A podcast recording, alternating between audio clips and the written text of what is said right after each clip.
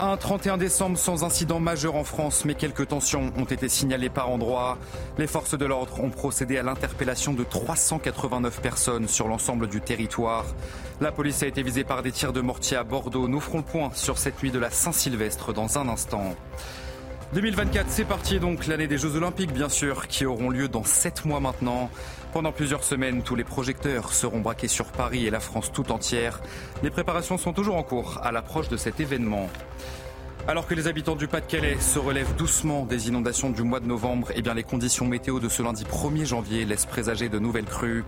Au réveil, certaines communes avaient déjà les pieds dans l'eau. Nous nous sommes rendus à Blendec à la rencontre des habitants touchés, vous le verrez. Et puis nous nous emmènerons à la fin de ce journal dans les tunnels de la bande de Gaza. Notre équipe sur place a pu y pénétrer avec l'armée israélienne. Cette galerie souterraine constitue un véritable repère pour les terroristes du Hamas. Notre reportage à la fin de cette édition.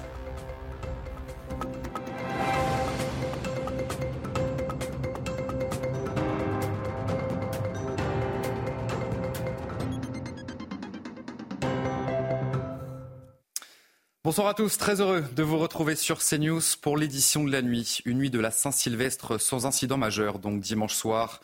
Mais les forces de l'ordre ont tout de même procédé à l'interpellation de 389 personnes sur le territoire. Des centaines de voitures ont été brûlées euh, en France donc et à Bordeaux. La police a dû faire face à des tirs de mortier. On voit tout ça avec Maxime Leguet. Des tirs de mortier visant les forces de l'ordre. À Bordeaux, des policiers ont été violemment pris pour cible au cours de la soirée du Nouvel An. Une agression gratuite qui nécessite des sanctions d'une grande fermeté pour la députée Edwige Diaz. C'est un quartier politique de la ville avec beaucoup de logements sociaux. Et donc oui, il faut sanctionner. Et si euh, des familles s'adonnent à euh, ces actes euh, malfaisants, il faut procéder à des sanctions et pourquoi pas envisager une expulsion du logement social. À Angers, des échauffourées ont également émaillé cette soirée de festivités. Plusieurs véhicules ont été incendiés, des scènes identiques à Tourcoing dans le nord, où les pompiers ont dû intervenir pour éteindre les voitures en feu. Pour le porte-parole du syndicat CFTC Police Axel Ronde, le constat est le même en région parisienne il y aurait eu à peu près 90 véhicules qui auraient été euh, brûlés, euh, dont une quarantaine sur le 93. Hein.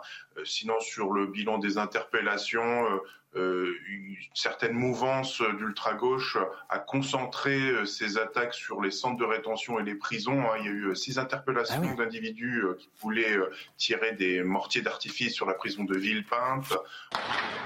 Selon le ministère de l'Intérieur, 745 véhicules ont été brûlés et 389 personnes ont été interpellées. Un important euh, dispositif de sécurité avait été mis en place. 90 000 policiers et gendarmes étaient mobilisés sur tout le territoire, dont 6 000 dans la capitale. Alors même si quelques incidents ont eu lieu, eh bien, le ministre de l'Intérieur se félicite du déroulé de cette soirée. Les précisions, c'est avec Tanguy du service police-justice. Gérald Darmanin a salué un bilan positif pour cette nuit de passage à la nouvelle année. Si des incidents ont eu lieu, les chiffres sont meilleurs que ceux de l'an dernier, s'est-il félicité. 389 interpellations, une diminution de 10% par rapport à l'année dernière. 745 véhicules brûlés, là encore une baisse de 10% par rapport à l'an dernier. Et si une quarantaine de pompiers policiers et gendarmes ont été légèrement blessés sur le terrain. Le ministre de l'Intérieur s'est félicité que 80% d'attaques aux mortiers ont été recensées en moins. Gérald Darmanin a donc parlé d'une nuit calme pour ce passage à 2024.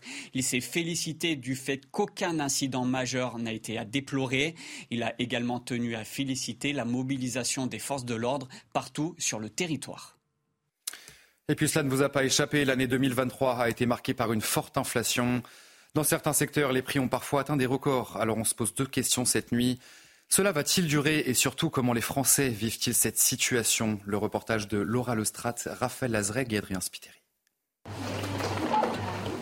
À la caisse des supermarchés ou sur vos factures d'énergie, les prix étaient particulièrement élevés en 2023 et vous l'avez remarqué. Quand j'achète un fruit à des prix exorbitants, je me dis mais comment font les, familles nombreuses?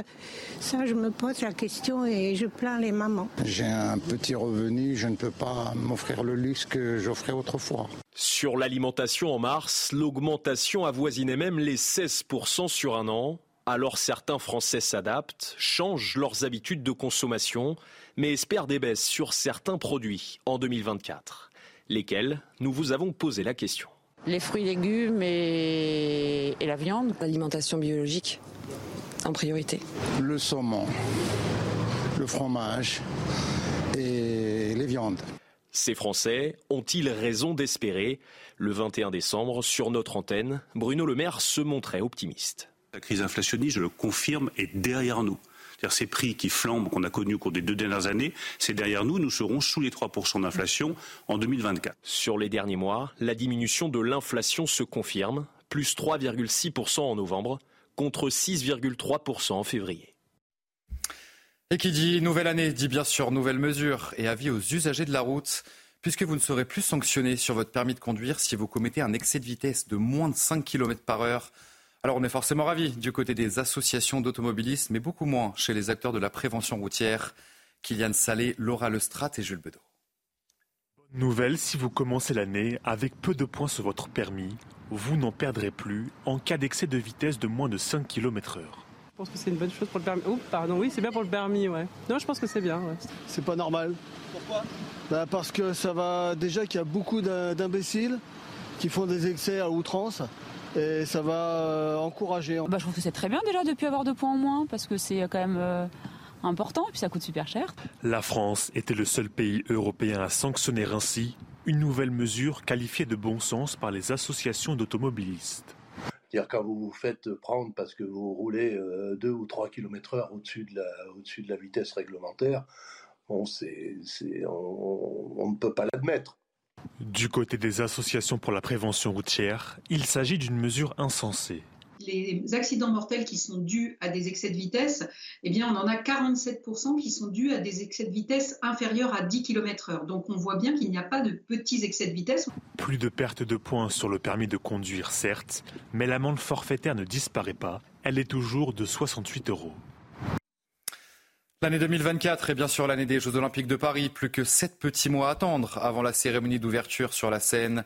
Pendant plusieurs semaines, donc, tous les projecteurs seront braqués sur Paris et la France tout entière. Les préparations sont toujours en cours à l'approche de cet événement. On va faire un petit retour euh, d'horizon cette nuit avec Marine Sabour. Il y a ces visages qu'on connaît déjà, comme ceux de Florent Manodou et Thomas Pesquet, et ceux que l'on découvrira les 10 et 15 janvier, sélectionnés pour porter la flamme olympique. Début février, les Français découvriront les quelques 1700 médailles de la maison Chaumet. Un Graal pour les athlètes absolument magnifique selon Tony Estanguet, patron de Paris 2024. En mars, le comité d'organisation recevra les clés du village olympique de Seine-Saint-Denis, qui accueillera 14 500 athlètes et leur staff. Les 45 000 volontaires et bénévoles, eux, seront réunis pour une grande convention le 23 mars. Enfin, l'attente attendue Flamme olympique arrivera à Marseille le 8 mai à bord du Belém, le plus vieux trois-mâts français, avant de quitter l'Hexagone le 7 juin depuis Brest pour rejoindre la Guadeloupe. Top départ du défilé de la cérémonie d'ouverture le 26 juillet à 20h24. Les célébrations des Jeux vont être vécues par l'ensemble des Français qui le souhaiteront. Ça va être partout pour tout le monde. À tous les moments, ça va durer 4 mois. Paris euh, souhaite aussi que le moment des Jeux soit un grand moment de partage avec les Parisiennes, les Parisiens, avec toutes celles et ceux qui aiment Paris qui seront là à ce moment-là. Une cérémonie qui fera l'objet d'une attention particulière. C'est la première fois dans l'histoire des Jeux Olympiques, mais y compris des grands événements euh, sportifs, type Coupe du Monde de football, que la cérémonie se déroule en dehors d'un stade. Ce sont donc près de 35 000 euh, forces de sécurité intérieure qui seront là ce jour J à Paris le 26 juillet 2024, euh, ce qui n'a pas de, précédent dans l'histoire des forces de l'ordre. Si 70% des besoins en matière de sécurité ont déjà été couverts selon Paris 2024, la question reste majeure. Le quotidien des franciliens, lui, risque d'être bouleversé. Des restrictions dans le centre de Paris devraient être effectives de 6h30 du matin à minuit en véhicule motorisé. Prendre les transports en commun sera là aussi compliqué. Le préfet de la région Île-de-France soulignait début décembre un risque de saturation dans une lettre adressée au ministre des Transports. De nombreuses incertitudes à sept mois des Jeux Olympiques, alors que le compte à rebours a bel et bien commencé. Et puis à compter de ce lundi 1er janvier, la France n'acceptera plus de nouveaux imams détachés, c'est-à-dire des imams envoyés par d'autres pays. Alors si avec cette mesure, le gouvernement souhaite bien sûr limiter l'influence des pays étrangers, eh bien, les contraintes sont nombreuses et posent question. Maxime Lavandier. À compter de ce jour, la France n'accepte plus de nouveaux imams détachés. c'est-à-dire des fonctionnaires formés et envoyés par leur pays d'origine. Avec cette mesure, l'objectif du gouvernement est clair, limiter l'influence des pays étrangers et ainsi restreindre la diffusion du séparatisme islamiste. Pour l'imam de Bordeaux, le gouvernement se trompe de cible. L'intégrisme et le terrorisme se développent plutôt dans les réseaux sociaux, c'est pas dans les mosquées. Les mosquées sont très contrôlées. Autre problématique, l'offre et la demande. Le nombre d'imams détachés a déjà diminué ces dernières années. De 300 en 2020, il ne serait plus que 180 officiers dans les mosquées, selon les associations religieuses. Insuffisant pour Tarek Oubrou. La démographie musulmane est à l'image de la démographie euh, française, euh, donc euh, elle est croissante. Donc il y a un besoin. À cela s'ajoute l'absence d'un véritable institut de formation pour assurer le recrutement aux 2900 lieux de culte présents en France. Là aussi, pour l'islamologue Bernard Godard, c'est un casse-tête. En France, l'État ou les, pouvoirs publics n'ont pas à intervenir directement dans les contenus euh, théologiques, dans le, la, formation des imams dans le sens théologique. Donc, c'est ces organisations qui doivent euh, aménager un certain nombre de types d'enseignements qui permettent à ces imams de connaître la société française. Le ministère de l'Intérieur promet d'aider à multiplier le nombre de formations pour les imams sur le sol français, dans le respect de la laïcité. Dans le reste de l'actualité cette nuit, alors que les habitants du Pas-de-Calais se relèvent tout doucement des inondations du mois de novembre, les conditions météo de ce lundi 1er janvier laissent présager de nouvelles crues. Au réveil, certaines communes avaient déjà les pieds dans l'eau. Nous nous sommes rendus à Blendec à la rencontre justement des habitants touchés. Le reportage de Raphaël Lazreg et Maxime Lavantier. Des routes partiellement inondées, un terrain de football complètement immergé sous l'eau. L'année 2024 ne commence pas sous les meilleurs auspices pour la ville de Blandec. Placé en vigilance orange ce matin, le fleuve de la est sorti de son lit provoquée par les 20 à 40 mm d'eau tombés ces dernières 24 heures. Pour les habitants, c'en est trop, excédés par une troisième inondation en deux mois. Ouais, ras-le-bol, franchement, euh, ça n'arrête jamais. Il pleut euh, tout le temps, du matin au soir. On espère que ça va se calmer et. Bah, J'y crois pas trop là, avec tout ce qui va retomber encore. Euh. Bah, je pense que ce soir on va devoir se, voilà, partir de, de la maison avec les enfants, avec le chien. C'est un désastre, c'est on n'a même pas de mots en fait pour exprimer ce qu'on ressent. Euh. Début novembre, le département a été touché par des inondations sans précédent. 265 communes ont été reconnues en état de catastrophe naturelle. Emmanuel Macron, qui s'était rendu sur place mi-novembre, avait annoncé un fonds de soutien de 50 millions d'euros aux collectivités. Si la situation n'est pas aussi catastrophique qu'il y a deux mois, l'heure est à la vigilance. Météo France prévoit un épisode de pluie continue et durable pour la journée de mardi. Dans l'actualité euh, internationale à présent, les États-Unis prêts à fournir toute aide nécessaire au Japon. C'est ce qu'a affirmé ce lundi soir le président américain Joe Biden. Après les puissants séismes, vous le savez, qui ont frappé le pays ce lundi, les autorités japonaises ont confirmé la mort de quatre personnes dans cette catastrophe. L'agence météorologique japonaise a comptabilisé plus de 50 séismes en l'espace de seulement quelques heures. Et puis on va prendre la direction du Proche-Orient. Dans ce journal, notre équipe sur place a pu se rendre avec l'armée israélienne dans les tunnels de la bande de Gaza. Cette galerie souterraine qui constitue un véritable repère pour les terroristes du Hamas. Régine Delfour, Sacha Robin C'est l'un des plus grands tunnels des terroristes du Hamas jamais découvert, selon l'armée israélienne.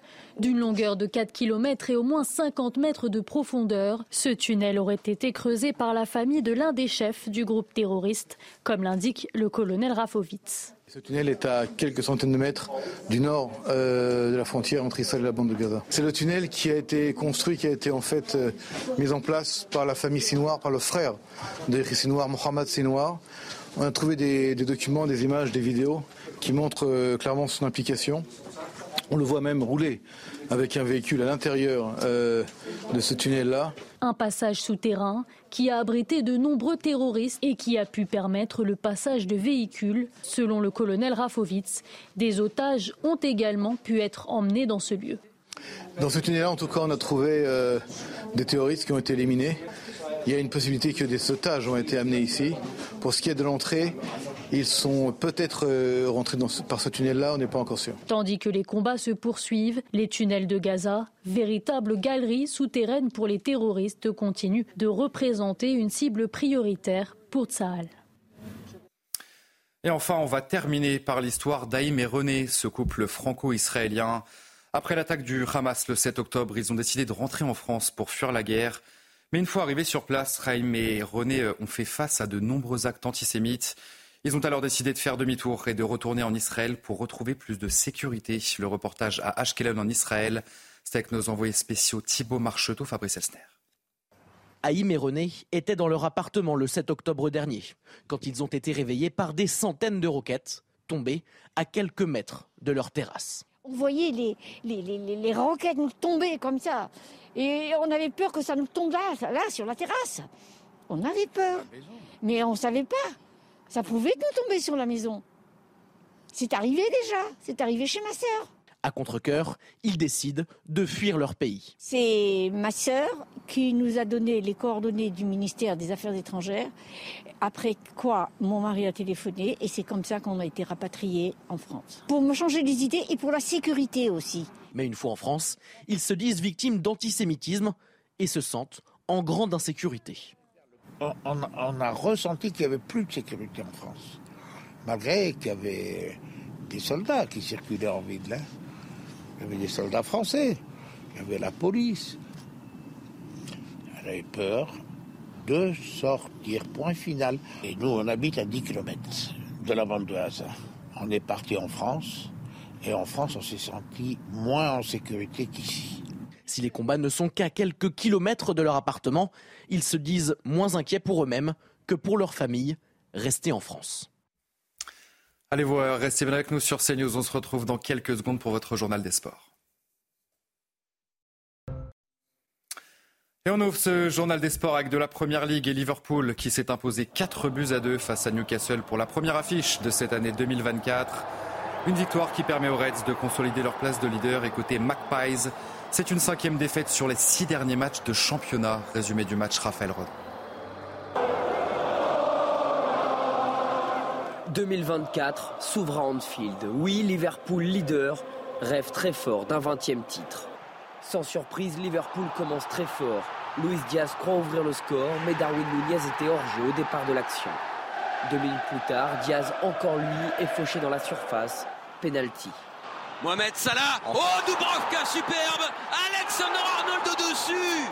Frustration dissipée au retour des vestiaires. Les dribbles de Luis Diaz, excellent ballon pour Darwin Nunez. Pour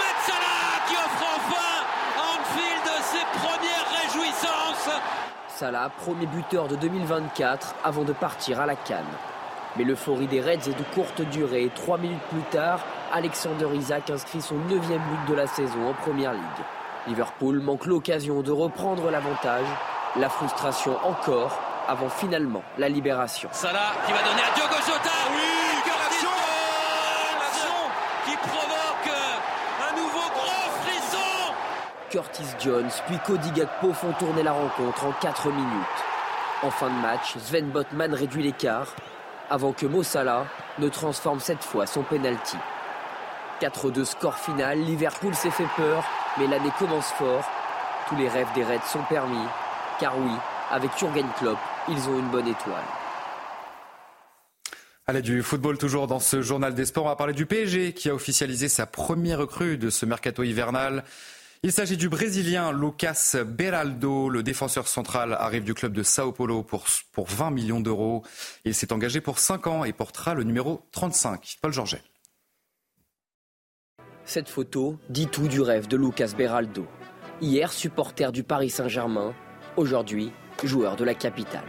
No Brasil, o PSG é muito famoso, muito grande, que estou me sentindo muito feliz. Acho que ainda não caiu a ficha de que eu estou nesse clube tão, tão Paris Saint-Germain. Bonheur pour Paris aussi de s'offrir le défenseur central de 20 ans pour 5 ans et contre 20 millions d'euros. Il vient compenser les absences de Presnel Kimpembe et Nuno Mendes. Beraldo sort d'une saison réussie avec Sao Paulo. Il a remporté la Coupe du Brésil et semble tout proche de la Seleção. Tudo conta também, né? Por causa de eu me identifiquei muito com o estilo dele de jogo, de ele propor o jogo e sempre ficar com a bola. É o jeito que eu gosto de jogar, é o jeito de eu me divertir, desfrutar dentro do campo. Eu acho que por ele contar com jovens e apostar em jovens também pesou na minha decisão. Autant sans doute que la culture brésilienne du club. Il va devenir le 33e Maori Verde à porter la tunique parisienne. E ter o Marquinhos do, um companheiro de zaga também acho que pode me ajudar muito por ele falar a mesma língua no começo. Lucas Beraldo est connu pour rire énormément avant les matchs. Cela lui a valu le surnom de Joker par les supporters brésiliens. À Paris, avec les absences en défense, il aura sa carte à jouer.